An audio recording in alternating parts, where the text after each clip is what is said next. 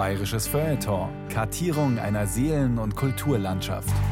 Ein Podcast von Bayern 2. Ich weiß, es klingt vielleicht ein bisschen doof. Die allerschönsten Frauen trifft man auf dem Wertstoffhof. Ein altes Knopfakkordeon vom Hersteller Meinl und Herold aus Klingenthal. Startgebot für das Akkordeon wäre 30 Euro. 30 sind geboten. Auktion im Gebrauchtwarenkaufhaus Halle 2 in München-Pasing.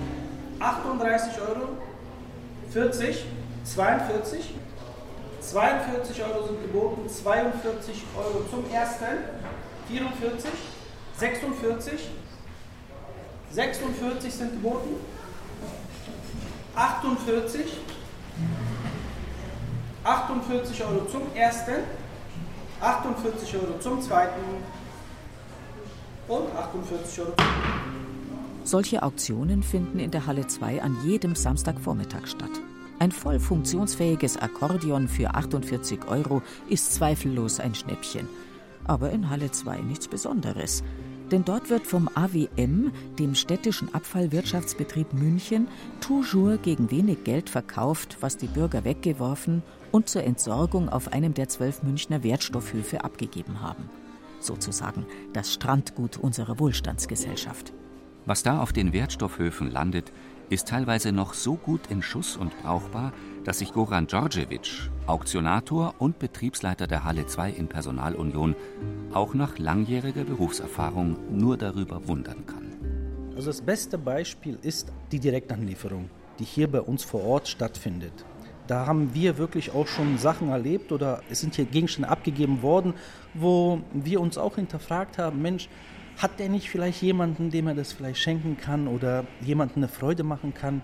Ich freue mich wirklich über alles, was abgegeben wird. Aber ich habe auch tatsächlich gemerkt, dass gerade hier die Leute, die aus der Umgebung hier kommen, ne, aus Pasing, Obermenzing und so weiter, die Gegenstände sehr hochwertig sind und auch wirklich noch eigentlich gut verkaufbar wären für diejenigen, die das abgeben. Es ist auch tatsächlich das Echo auch so von den Leuten gekommen, dass die sich die Arbeit nicht machen wollen.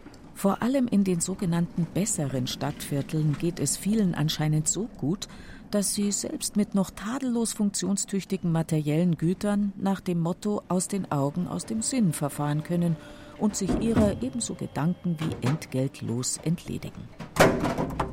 Bayerische Kraftplätze, der Wertstoffhof. Sie hören ein bayerisches Feuilleton von Ulrich Zwack. Den Wertstoffhof als Kraftplatz bezeichnen zu wollen, bedarf wohl der Erklärung. Nach esoterischer Weltanschauung sind Kraftplätze ja Orte, an denen sich irgendeine Form von Lebensenergie manifestiert. Und das kapitalistische Wertesystem bezieht seine Lebensenergie in erster Linie aus materiellem Besitz.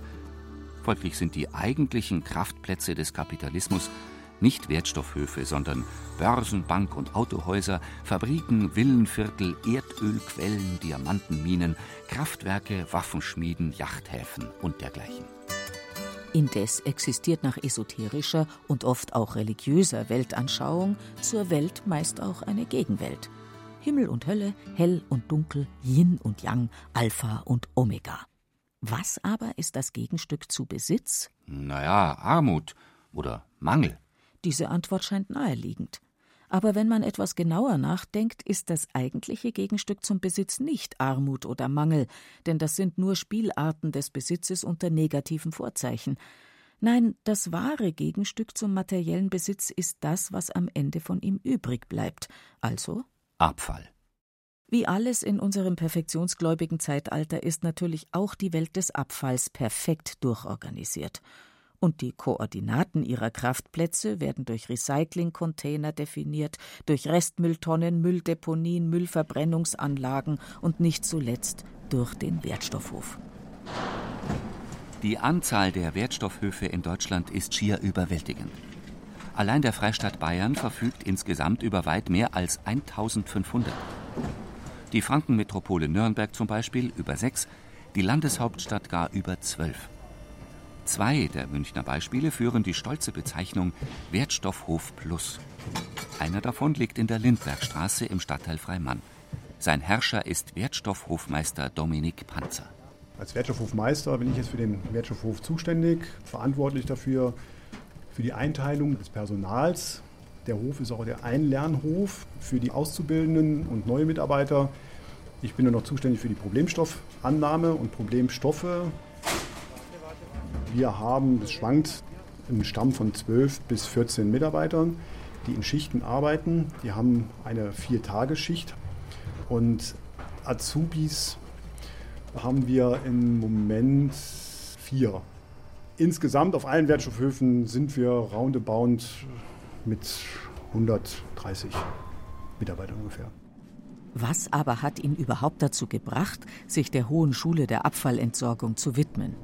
Ich habe eigentlich immer gedacht, so, ich tue der Umwelt Gutes, was ich auch tue. Man kann natürlich immer viel optimieren, aber das ist immer so eine Sache, wie weit ich das lenken kann. Ich bin natürlich im städtischen Bereich und im städtischen Unternehmen. Da als kleines Rädchen so viel zu drehen, dass man die ganze Welt verändern kann, ist natürlich schwierig.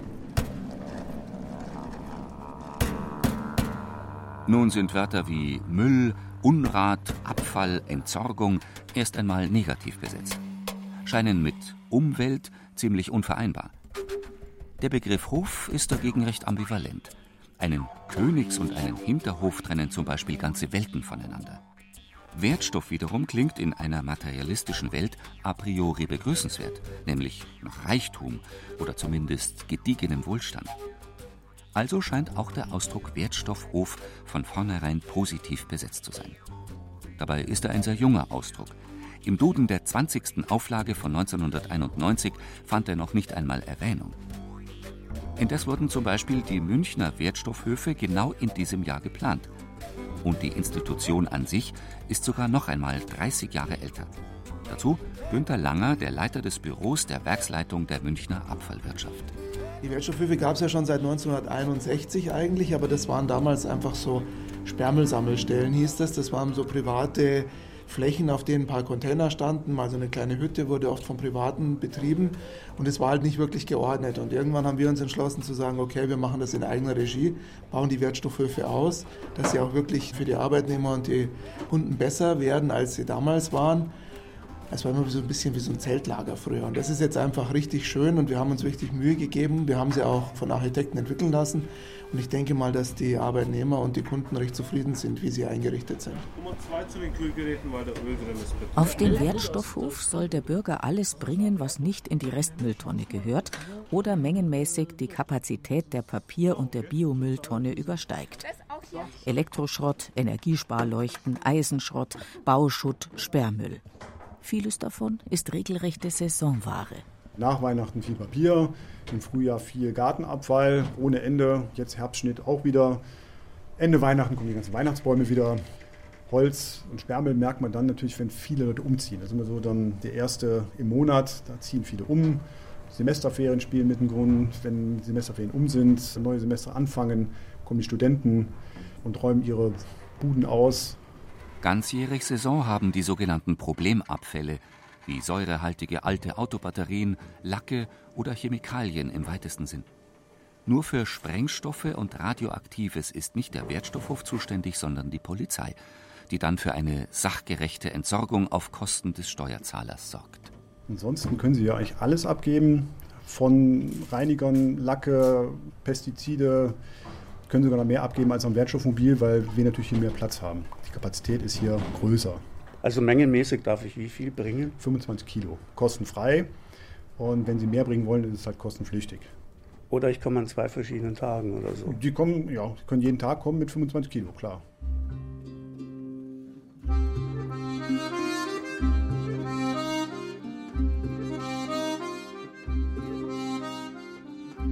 Eine Besonderheit bei den Wertstoffhöfen der bayerischen Metropolen wie Regensburg, Nürnberg, München oder Augsburg ist, dass jeder, der sich als Bürger der jeweiligen Kommune ausweisen kann, seinen Sperrmüll etc. zumindest bis zu einer bestimmten Gesamtmenge kostenlos abgeben darf. In kleineren Gemeinden ist das nicht der Fall. So kostet beispielsweise im Landkreis Weilheim-Schongau die Anlieferung alter Möbel von bis zu 100 Kilo Gewicht mindestens 15 Euro. Eine Summe, die sich bei einem Gewicht von einer Tonne bis auf über 200 Euro erhöht. Das führt so manchen Landbewohner in Versuchung, sich nach wie vor so zu verhalten wie bis weit in die 1970er hinein. Damals war die wilde Müllkippe mitten im Wald fast etwas Alltägliches. Wurde von der Nylonstrumpfhose über die zerschlissenen Autoreifen bis hin zum ausrangierten Sparherd alias Küchenhexe so gut wie alles gern in Gottes freier Natur entsorgt.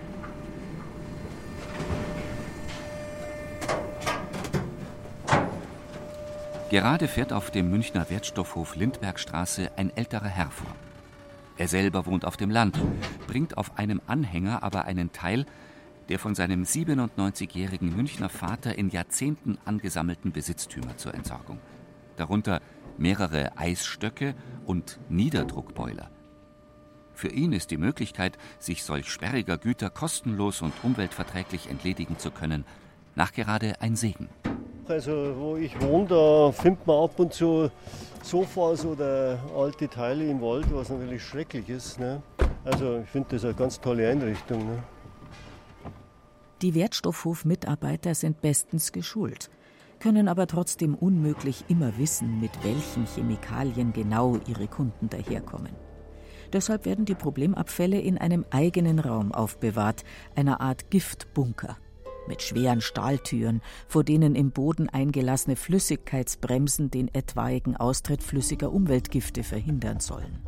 Es gibt Schutzbrillen und Schutzkleidung und für den Fall der Fälle auch ein Atemgerät. Überdies werden sämtliche Problemabfälle vor dem Abtransport in Spezialkunststoffbehältern aufbewahrt.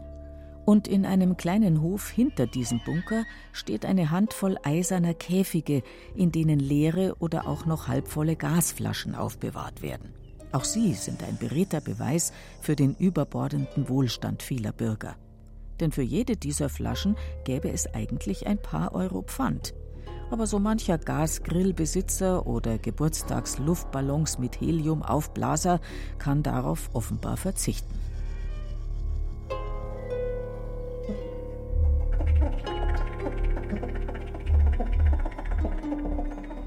Nun sind Abfälle aller Art selbstverständlich nicht erst heutzutage eine Begleiterscheinung der Zivilisation. Spätestens seit dem Sesshaftwerden menschlicher Populationen sind sie ein Problem. In ländlich strukturierten Gesellschaften löste man es zunächst, indem man hinter dem Haus eine Abfallgrube anlegte und kurzerhand alles hineinwarf, was man nicht mehr brauchte. Schweinshaxenknochen, Krebspanzer und Muschelschalen, verrostete Gürtelschnallen, unzerdepperte Suppenschüsseln, zersprungene Flöten, abgebrochene Scheren und, und, und. Solche Abfallgruben waren natürlich keine Wertstoffhöfe, sondern eine Art recht unappetitlicher Mini-Deponien. Oft wanderten auch menschliche und tierische Exkremente hinein, verfaultes, vergorenes oder sonst wie verdorbenes. Für Archäologen sind solche Abfallgruben trotzdem äußerst wertvoll und aufschlussreich. Denn aus dem Müll früherer Gesellschaften lassen sich manchmal größere Erkenntnisse gewinnen als aus ihrer Literatur, sofern sie überhaupt eine solche hinterlassen haben.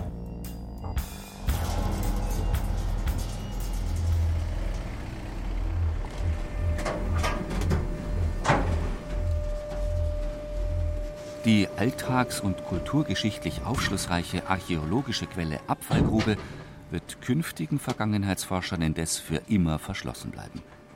Nicht zuletzt dank der Institution Wertstoffhof. Der ISA-Athener zum Beispiel nutzt diese Einrichtung, nach Meinung der Experten, geradezu mustergültig intensiv. Er bringt angeblich sogar so viel Selbstdisziplin auf, dass er selbst seine verbrauchten Leuchtstoffröhren und Energiesparlampen oder kaputte Kleinelektronikgeräte brav sammelt und bei Gelegenheit auf dem Wertstoffhof abliefert. Zusammen mit der Verbrennung des Restmülls bedeutet das letztlich, dass vom ausufernden Müll unserer Wohlstandsgesellschaft am Ende nicht viel mehr übrig bleibt als dürre Statistiken. Demnach wurden zum Beispiel auf dem Münchner Wertstoffhof Lindbergstraße im Jahr 2016 abgegeben Menge in Tonnen an Sperrmüll 1168,49 Papier 557,43 Leichtverpackungen 192,40 Edelstahlspülen 18,55 Holz 2358,27. Kleider, Schuhe 76,84. Kabel 17,85. Kühlschränke 144,04. Und so weiter und so fort. Insgesamt 7318,55 Tonnen. Will heißen, allein an diesem einen von zwölf Münchner Wertstoffhöfen fallen pro Jahr weit über sieben Millionen Kilogramm Wohlstandsmüll an.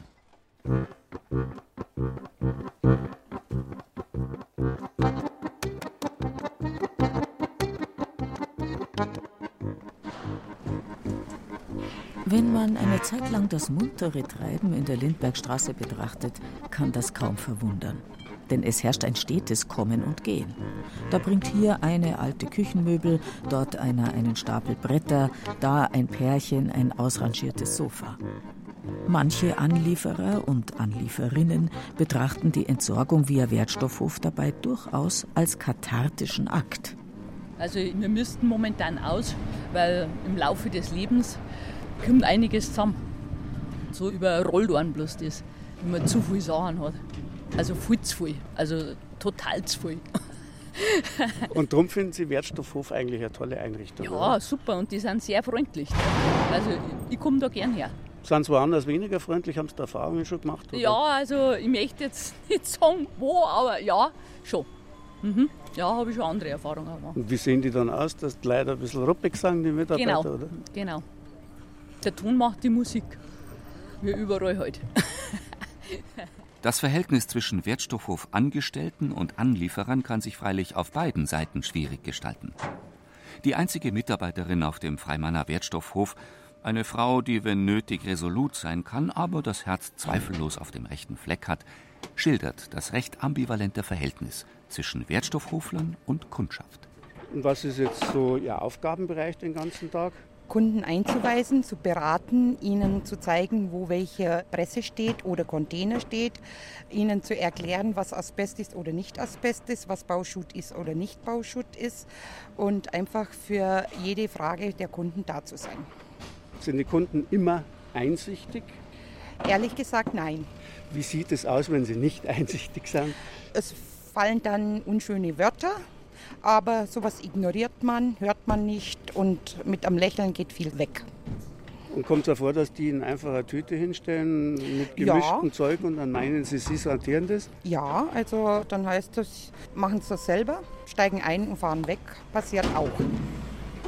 Und was machen sie dann? Dann denke ich mir mein Teil und sortiere es und räume es ordnungsgemäß auf.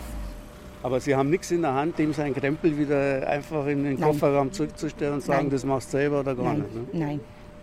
Also wie gesagt, es passiert immer wieder. Gibt es auf der anderen Seite auch besonders nette Kunden? Ja, also wie gesagt, wenn die Kunden ihr Auto entleeren und kommen und sagen, danke, bei Ihnen fühlt man sich sehr wohl, man ist sehr gut beraten, bekommt ein Lächeln, einen schönen Tag gewünscht, ist sehr angenehm.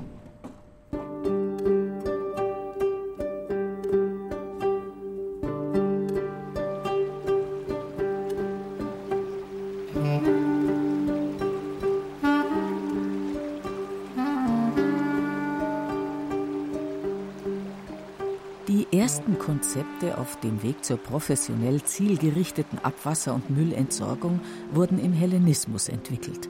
In der Regel handelte es sich dabei um den Bau von oben offenen Kanälen, die Fäkalien, Unrat aller Art sowie die von Gerbereien und Färbereien ausgestoßenen Umweltgifte abtransportierten, wenn auch meist nur bis zum nächstbesten Fluss oder ins Meer. Vervollkommnet wurde dieses System dann von den alten Römern. Sie legten in allen möglichen Städten Abwasserkanäle an. In Rom selbst insgesamt sieben. Der bekannteste davon, die sogenannte Cloaca Maxima, existiert noch heute. Er ist insgesamt über vier Kilometer lang und sein größtenteils mit Tuffstein und Travertin überwölbter unterirdischer Lauf wirkt mit gut vier Metern Höhe und über drei Metern Breite noch heute ziemlich beeindruckend. Indes gelangte über einige offene Abschnitte nicht nur flüssiger Unrat jedweder Art und Abart hinein, sondern auch Feststoffliches, wie abgetragene Textilien oder unbrauchbar gewordenes Mobiliar. Das Ganze wurde via Cloaca Maxima dann einfach in den Tiber geschwemmt. Bei Hochwasser rächte sich der Fluss allerdings jedes Mal dafür, indem er den ganzen Dreck wieder in die Stadt zurückbeförderte. Ansonsten warfen die Römer ihren Abfall einfach auf die Straße. Das machte schließlich die Einrichtung einer ordentlichen Müllabfuhr zwingend notwendig. Vermutlich wurde diese Müllabfuhr von den sogenannten Ädilen organisiert. Das waren vier Beamte, die unter anderem auch fürs Bordellwesen und die Trinkwasserversorgung zuständig waren. Der auf der Straße abgelagerte, stinkende Müll wurde durch Fuhrwerke abtransportiert. Fuhrwerke, deren Dienst für die Bürgerschaft als so wichtig betrachtet wurde, dass für sie sogar das allgemeine Tagfahrverbot auf Roms Straßen aufgehoben war.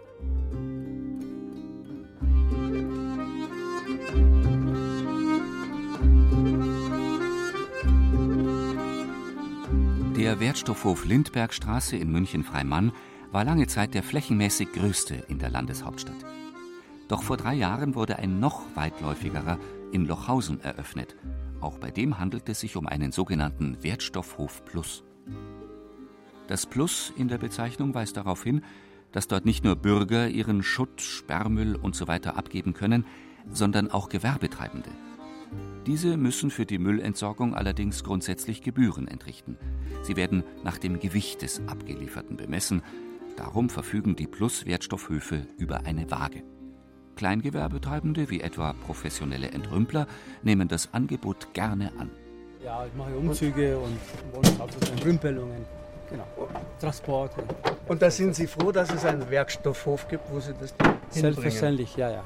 Ja klar. Also vor allem bei dem, weil da kann man hier auch äh, gewerblich entsorgen.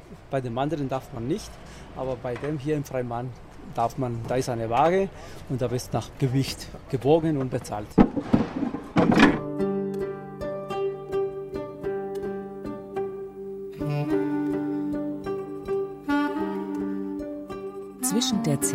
Cestius-Pyramide und dem Tiberufer unterhielten die Stadtrömer auch eine Entsorgungseinrichtung, die eigentlich sämtliche Voraussetzungen für einen veritablen Wertstoffhof besessen hätte. Den Monte Testaccio, einen Hügel von 45 Metern Höhe und einem Umfang von rund einem Kilometer. Er wurde aus den Scherben von rund 53 Millionen Tonamphoren gebildet, in denen einst Oliven, Wein, Öl, Fischsoßen, Getreide, Trockenfrüchte und andere Lebensmittel nach Rom geliefert wurden. Was den antiken Monte Testaccio allerdings wesentlich von einem modernen Wertstoffhof unterschied, ist, dass die Römer an ein Recycling des zerschlagenen Geschirrs nicht einmal ansatzweise dachten. Im Gegenteil. Die Entnahme auch nur eines einzigen zerbrochenen Kruges war streng verboten, denn der gigantische Scherbenhaufen sollte Roms Wohlstand schon von weitem demonstrieren. Im Übrigen legten die Römer auch schon richtige Mülldeponien an, und das selbst in den Provinzen. So erhebt sich vor dem Nordtor des einstigen Legionslagers Vindonissa, heute Windisch im Schweizer Aargau, nun schon seit 2000 Jahren ein 16 Meter hoher Schutthügel mit über 50.000 Kubikmetern Volumen.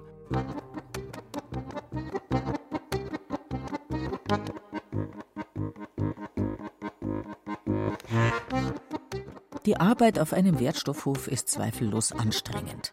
Bei jedem Wetter auf einem Asphaltareal unter freiem Himmel stehen zu müssen, bedeutet bei Regen nass zu werden, bei Kälte zu frieren, bei Hitze gnadenlos der Sonnenglut ausgesetzt zu sein. Den einzigen Schutz vor der Unbill der Witterung bieten dann die Pausen im Aufenthaltsraum des Verwaltungsgebäudes oder ein großer Schirm auf dem Wertstoffgelände. Wenn die Mitarbeiter unter ihm Schutz suchen, fühlen sich freilich manche Kunden provoziert – meinen, die Damen und Herren im orangen Anzug würden unter dem Schirm nur bezahlten Urlaub machen. Viele Leute glauben immer, dass wir unter dem Sonnenschirm stehen und bloß blöd rumstehen, aber wir sind eigentlich hier und beobachten jeden, wo er was hinträgt. Wir sind wie Luchse, haben alles im Blick. Effi Thiermann, die Pressesprecherin des Abfallwirtschaftsbetriebs München, ergänzt. Der Sonnenschirm ist hier auch nicht aufgestellt, um ein besonderes Urlaubs- oder Freizeitfeeling bei den Mitarbeitern zu verbreiten, sondern um die wirklich vor Sonne zu schützen. Denn die stehen ja hier Stunden von in der Früh bis auf die Nacht und man weiß, dass so intensive Sonneneinstrahlung gesundheitsschädigend ist. Und das wollen wir natürlich nicht. Also da schaut die Stadt München schon darauf, dass die Mitarbeiter geschützt sind. Also es ist nicht so, dass hier nur der Liegestuhl fehlt, sondern die Mitarbeiter arbeiten und sollen gesund bleiben. Das ist der Sinn. Abfälle genießen indes in einer Wohlstandsgesellschaft kein besonders hohes Ansehen. Eigentlich ist das ziemlich paradox, denn es ist ja die Wohlstandsgesellschaft selbst, die Abfall im Übermaß produziert. Und die Verachtung für den Abfall überträgt sich bei etwas einfach gestrickten Geistern seltsamerweise auch auf die, die den Abfall zu beseitigen helfen. Doch gegen Vorurteile hat sich das Wertstoffhofpersonal längst ein dickes Fell zugelegt. Man muss selber zu dem stehen, was man ist. Ich bin AWMler mit Herz und Seele. Ich stehe zu meiner orangen Kleidung und ich stehe dazu, was ich bin. Und wie gesagt, was andere Leute denken, ist ihre Sache. Es gibt auch Leute, die positiv darauf reagieren. Von daher hält es in der Waage.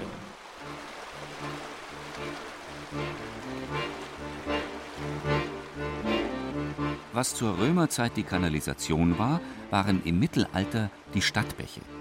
Sie sollten ausdrücklich nicht nur als Antriebsquelle für Wasserräder dienen, sondern auch als flüssige Müllabfuhr. Nicht in nächster Nähe eines Stadtbachs wohnende Bürger neigten der Bequemlichkeit halber allerdings hochgradig dazu, ihre Abfälle einfach auf die Straße zu kippen. Der Obrigkeit war das stets ein Dorn im Auge.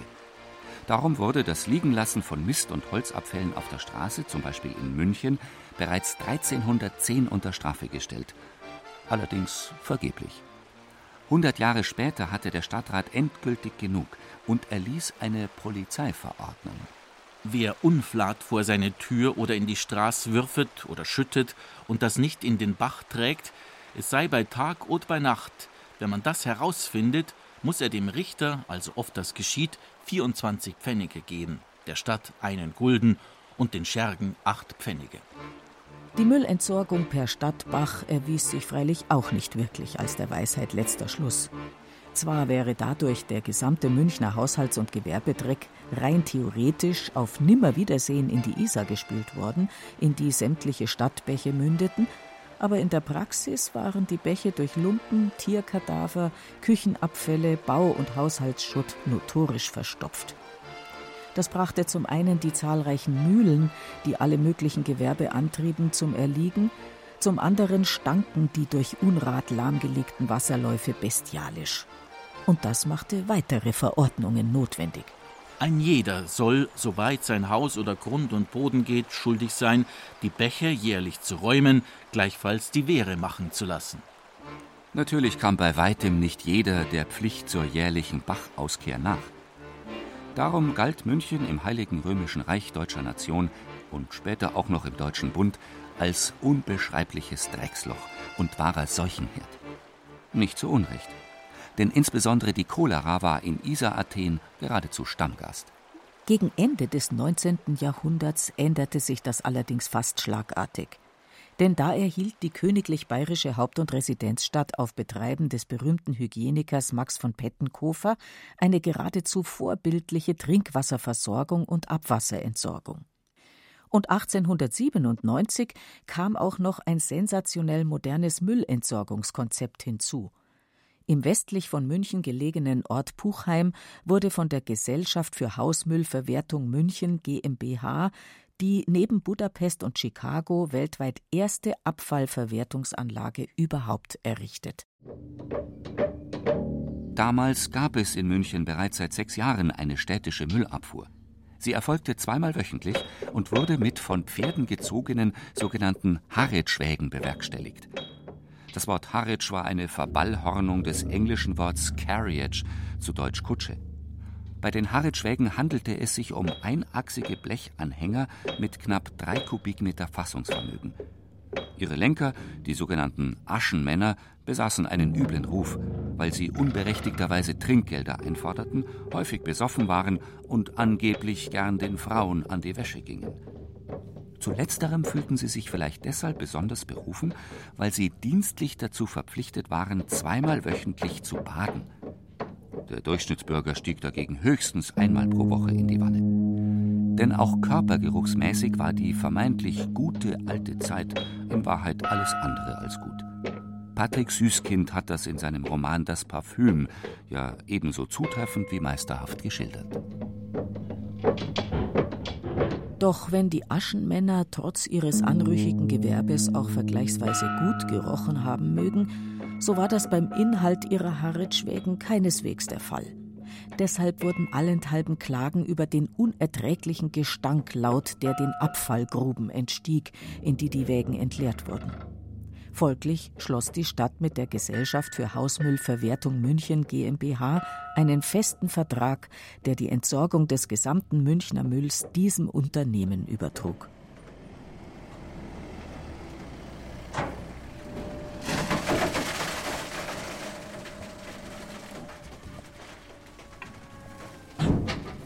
Ein Wertstoffhof ist eine kleine Welt für sich.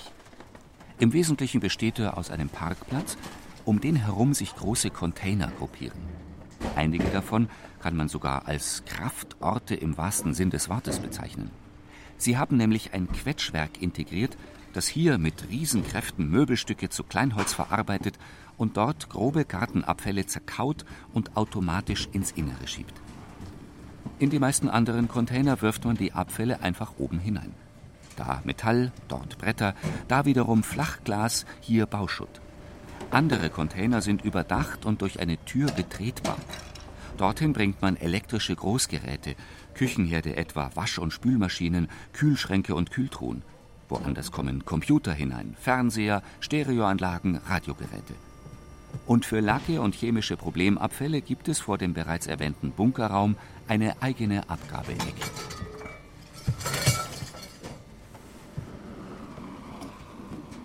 Die meisten Kunden bringen das, was sie gerade aus irgendeinem Grund loswerden müssen oder wollen.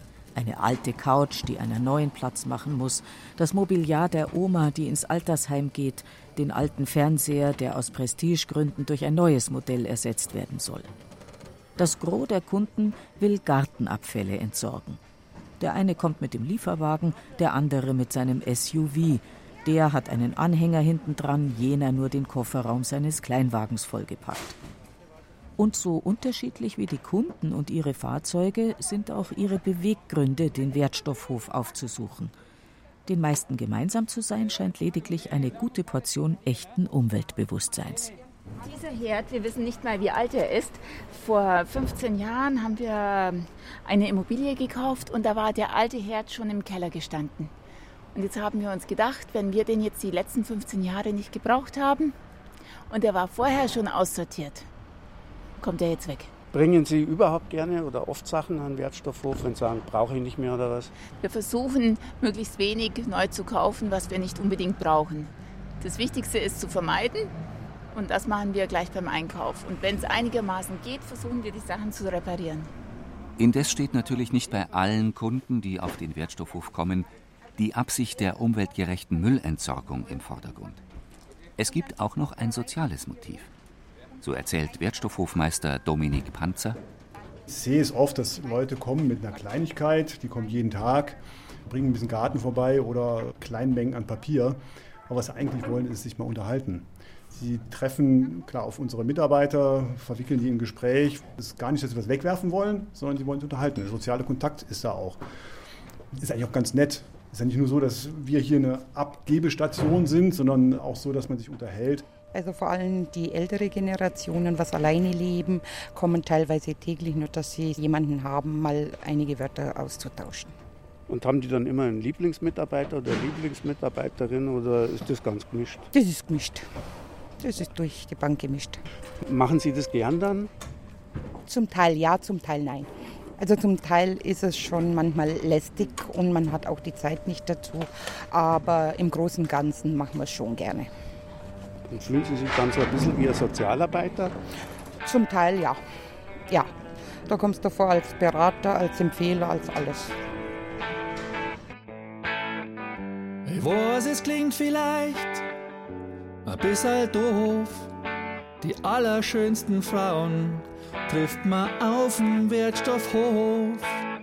Liebe und Sexualität kann uns soll man niemals trennen. Ein Hausmüll dagegen schon. Drum spül die Joghurtbecher aus.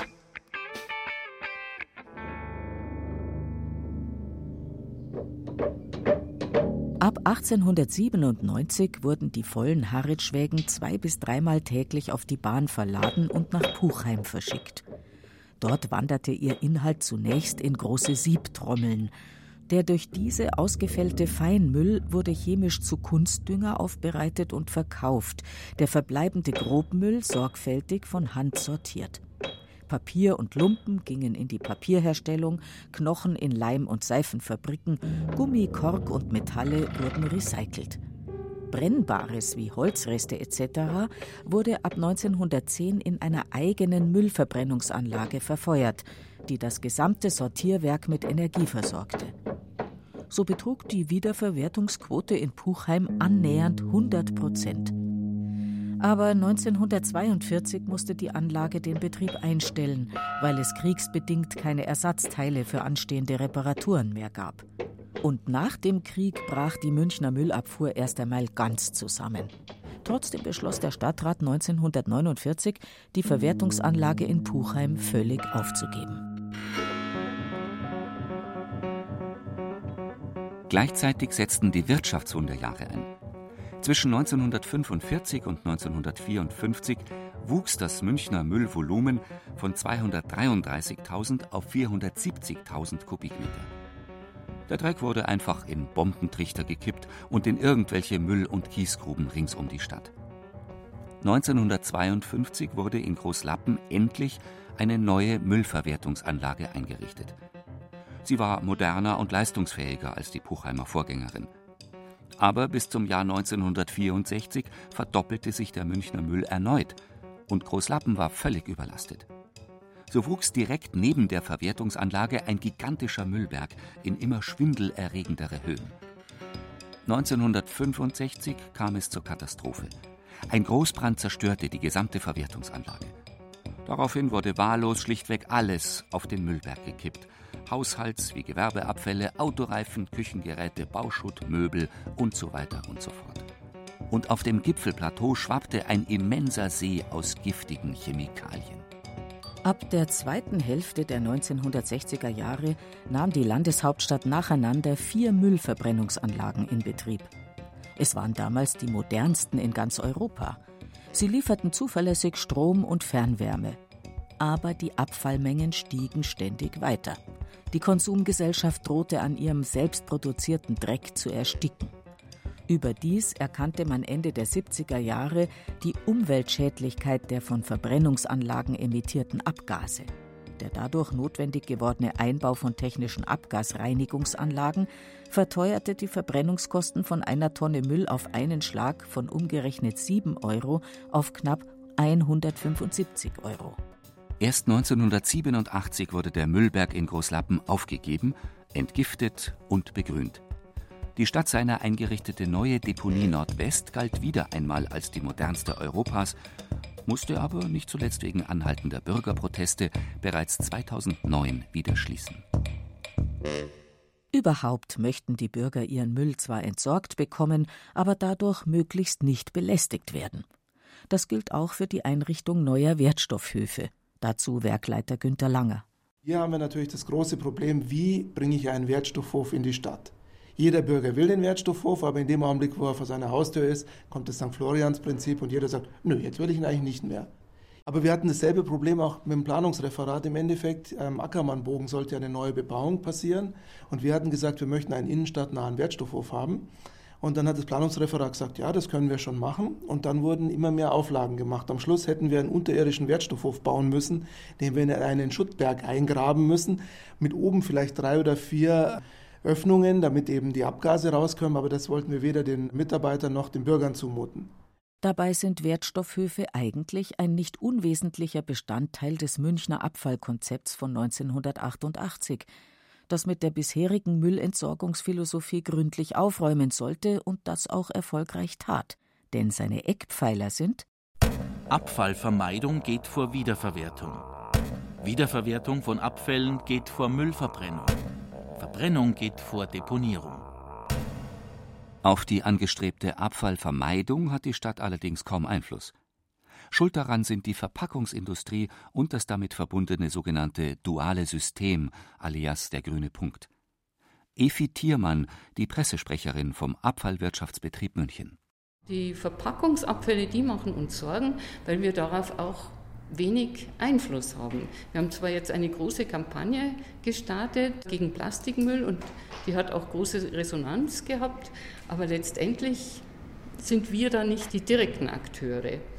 Und wir haben gesehen, seit eben diese Verpackungsverordnung in Kraft getreten ist, Anfang der 90er Jahre, haben die Verpackungen um 30 Prozent zugenommen. Das muss man sich mal vorstellen. Und das ist wirklich der verkehrte Ansatz. Man muss ein Gesetz schaffen, das Anreize schafft, dass man diese Verpackungen vermeidet und nicht ein Gesetz, das Anreize schafft, diese Verpackungen in irgendeinen Recyclingprozess zu schieben, wo man gar nicht weiß, was hinten eigentlich rauskommt, weder mengenmäßig noch qualitätsmäßig. Das ist das eigentliche Problem. Also bei Glas und Papier macht es Sinn, das Recyceln, aber bei Plastik und Kunststoff macht es in den meisten Fällen eben keinen Sinn. Kunststoffe sind überhaupt das größte Sorgenkind der Abfallwirtschaft. Denn Müllvermeidung oder Wiederverwertung stellen ja heute die beiden obersten Prioritäten im kommunalen Abfallgewerbe dar. Nicht zuletzt auch auf den Wertstoffhöfen. Doch für beides sind Kunststoffe besonders kontraproduktiv. Zum einen, weil sie immer mehr überhand nehmen, zum anderen, weil sie von wenigen Ausnahmen abgesehen kaum recycelbar sind. Wir haben also schon Kunststoffe, die wir wieder verwenden und wieder verwerten. Und manche Kunststoffe sind halt einfach nicht wiederverwertbar, weil sie halt zu sehr komplex sind, weil die Materialien zu dicht beieinander hängen. Man kann sie schlecht trennen. Wir haben Kunststoffsorten, Hartkunststoff oder nur zwei Kunststoffsorten reinkommen, die man sehr gut wiederverwenden kann. Und da guckt man halt auch drauf, dass dann der Container gut befüllt wird, weil es auch ein Geld ist. Zum Geld kommt die Stadt dann dadurch, dass sie die Container mit einer eigenen Lkw-Flotte zu professionellen Recyclern transportiert. Denn erst durchs Recyceln werden die auf den Wertstoffhöfen abgelieferten Artikel wirklich zu Wertstoffen. Die Höfe wirken perfekt durchorganisiert und sind es auch. Trotzdem können sich die Abfallwirtschaftler nie auf ihren Lorbeeren ausruhen. Denn im Konsumparadies entstehen ständig neue Müllsorten, der Profi nennt sie Fraktionen, die auch nach neuen Entsorgungskonzepten verlangen. Verrotteter Bau- und Montageschaum zum Beispiel. Oder inzwischen wieder veraltete Solarzellen aus vergangenen Jahrzehnten. Schrott von immer kurzlebigeren Elektronik- und Elektrogeräten. Sogar bei den Gartenabfällen gibt es manchmal völlig neue Herausforderungen wir müssen uns auf immer neue Dinge einstellen. Also seit kurzem treibt ja der Buchsbaumzünsler in München sein Unwesen und in den Gärten und vernichtet Buchsbaumhecken zum Teil in sehr großen Mengen. Und das können wir natürlich nicht einfach in die Gartenabfälle schmeißen, weil die Larven würden überleben. Das heißt, diese Abfälle müssen verbrannt werden. Und jetzt haben wir extra einen Container da hinten aufgestellt, das ist die Nummer 6. Da kann man die Abfälle von einer Hecke, die vom Buchsbaumzünsler befallen ist, in Säcke verpacken. Das ist natürlich mühsam, aber wir müssen es verpacken lassen. Und da kann man dann diese Abfälle entsorgen. Die werden verbrannt und somit werden auch die Larven mit verbrannt und unschädlich gemacht.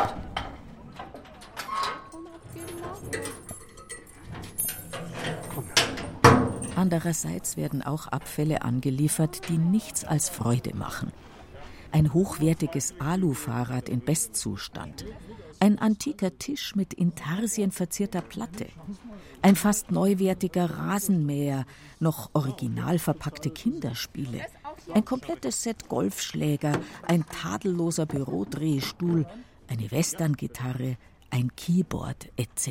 pp. Der Blick des Wertstoffhofpersonals wurde für solche Dinge eigens geschult. Das bewahrt sie gezielt vor Quetschwerk und Container. Die Wertstoffhofler stellen sie zuerst in eine eigens dafür reservierte Ecke, prüfen sie erneut und geben sie dann in einen eigenen Container, der für das Gebrauchtwarenhaus Halle 2 bestimmt ist. Die Halle 2 bzw. ihren Vorgängerbau gleichen Namens gibt es seit dem Jahr 2000. Vorher konnten sich die Wertstoffhofkunden aus dem Angebot noch brauchbarer Artikel frei bedienen, aber diese Praxis hat sich letztlich nicht bewährt. Werksleiter Günter Langer. Das lief meistens früher so, wenn die Fahrzeuge draußen vor dem Wertstoffhof standen, weil es drinnen Stau gegeben hat, kamen die Händler aus verschiedenen ähm, osteuropäischen Ländern und haben gefragt, hast du Kabel? Das war klar, da muss irgendwas mit Kabel drin sein und wenn das mit dem Kabel da war, dann hat er es aus dem Kofferraum rausgenommen und als dann die Leute bei uns waren, haben sie gesagt, oh, mir fehlt das Reserverad, mir fehlt unsere Werkzeuge und so weiter. Man hat sie einfach beraubt gehabt. Zum Teil war das eben so. Und dann hatten wir auch das große Problem, dass es um diese Sachen, wir hatten früher eine Trödelhalle, die gab es früher tatsächlich, wo man die Sachen reingestellt hat und wieder rausnehmen konnte. Und dann gab es die ersten Streitereien. Dann mussten wir die Polizei rufen, dann hatten wir einen privaten Sicherheitsdienst auf zwei Wertstoffhöfen. Und als es dann dazu kam, dass zwei Leute einen unserer Mitarbeiter festgehalten haben, um ihn mit einer Schaufel eins überzuziehen, haben wir gesagt, jetzt ist endgültig Schluss. Und wir haben das gestoppt und haben gesagt, alles, was in diese Trödelhalle reinkommt, geht hier nie wieder raus. Es geht dann in die Halle 2 und dort kann man es kaufen.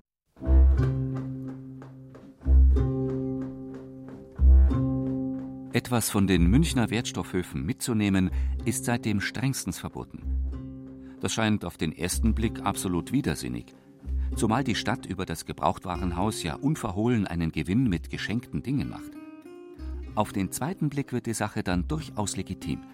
Denn der Wertstoffhof ist ein gebührenfinanziertes städtisches Dienstleistungsunternehmen. Die Einnahmen aus dem Warenhaus fließen vollständig zurück ins Stadtsäckel und helfen somit, die allgemeinen Müllgebühren zu senken. Und das keineswegs nur theoretisch. München gehört zu den wenigen Kommunen in Deutschland, in denen die Müllentsorgungsgebühren fast jährlich sinken statt steigen.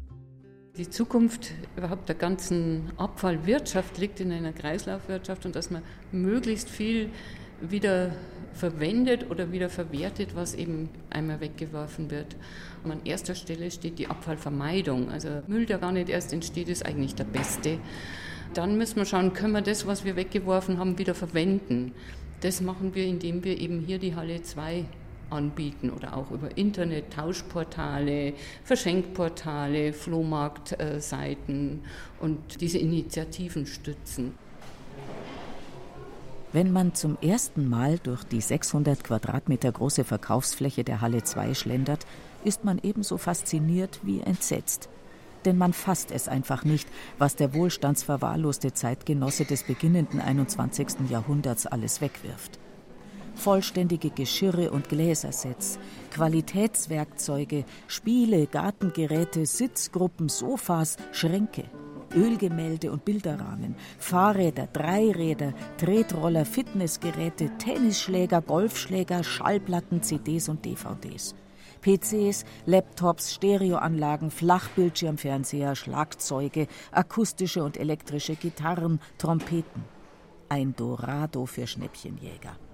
Wo bekommt man sonst schon ein Harmonium für 50 Euro oder ein schönes altes Klavier für 80 Euro? Natürlich ist letzteres furchtbar verstimmt, aber bei diesem Preis kann man sich den Klavierstimmer locker leisten. Ja, ja, ja, ja, hier, ich bin der Wahrsager und ich erzähle Ihnen etwas über Ihr Geld, Ihr Glück und die Liebe. Manches ist auch ziemlich skurril. Heute zum Beispiel ist ein elektrischer Horoskopautomat mit Geldeinwurf angekommen, der vor dem Verkauf allerdings noch auf Herz und Nieren geprüft werden muss. Das heißt, wahrscheinlich kommt er einmal in die samstägliche Auktion. Wie auch die schmucke Texaco-Zapfsäule, die bei der heutigen Versteigerung 55 Euro einbringt. Einen Sonderfall bilden die in Halle 2 angebotenen elektronischen Geräte. Sie basieren nämlich auf sozialem Engagement. Halle 2-Chef Goran Djordjevic. Wir arbeiten mit sozialen Projekten zusammen wie dem Conjob und dem Weißen Raben. Wir haben mit denen ein Arrangement, das heißt, wir schicken denen die ganzen IT-Geschichten und Elektrowaren zum Prüfen. Die Artikel kommen dann mit einem Prüfbericht und mit einem Prüfsiegel wieder zurück, sodass wir tatsächlich auch eine Gewährleistung von sechs Monaten dem Kunden geben können. Was die Preisgestaltung anbetrifft, orientiert man sich in der Halle 2 an den einschlägigen Angeboten im Internet, bleibt aber am Ende konsequent darunter.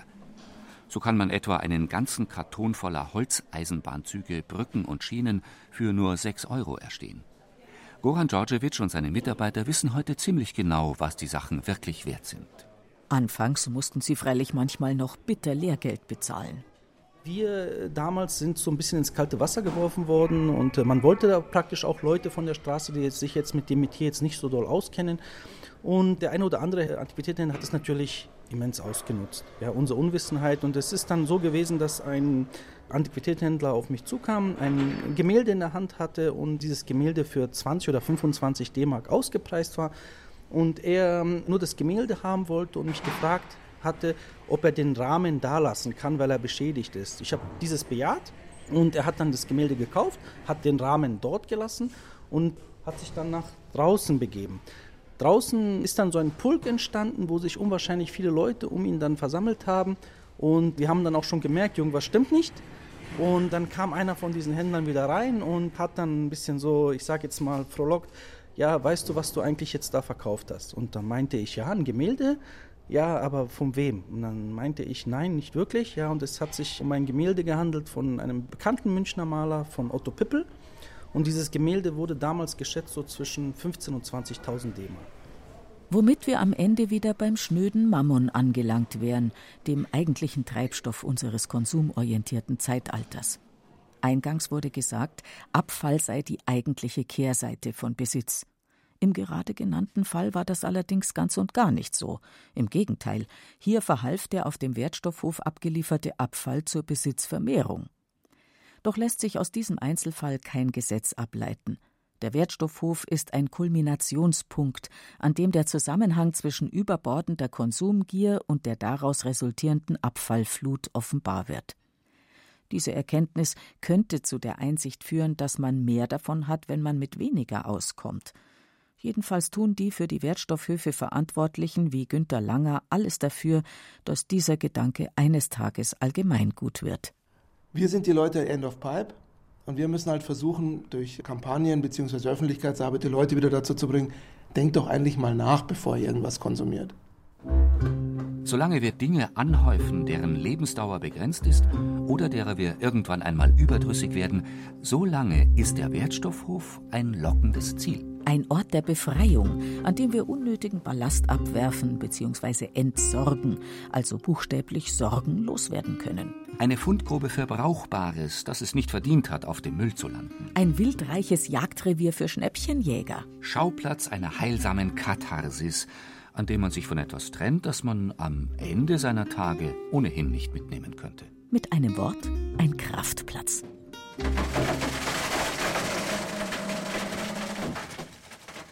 Bayerische Kraftplätze, der Wertstoffhof.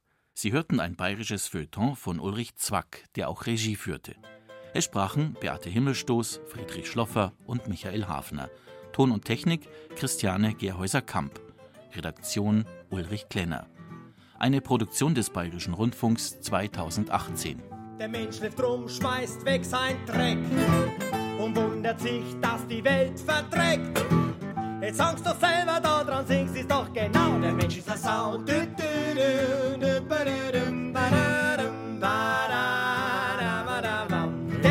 Mensch ist eine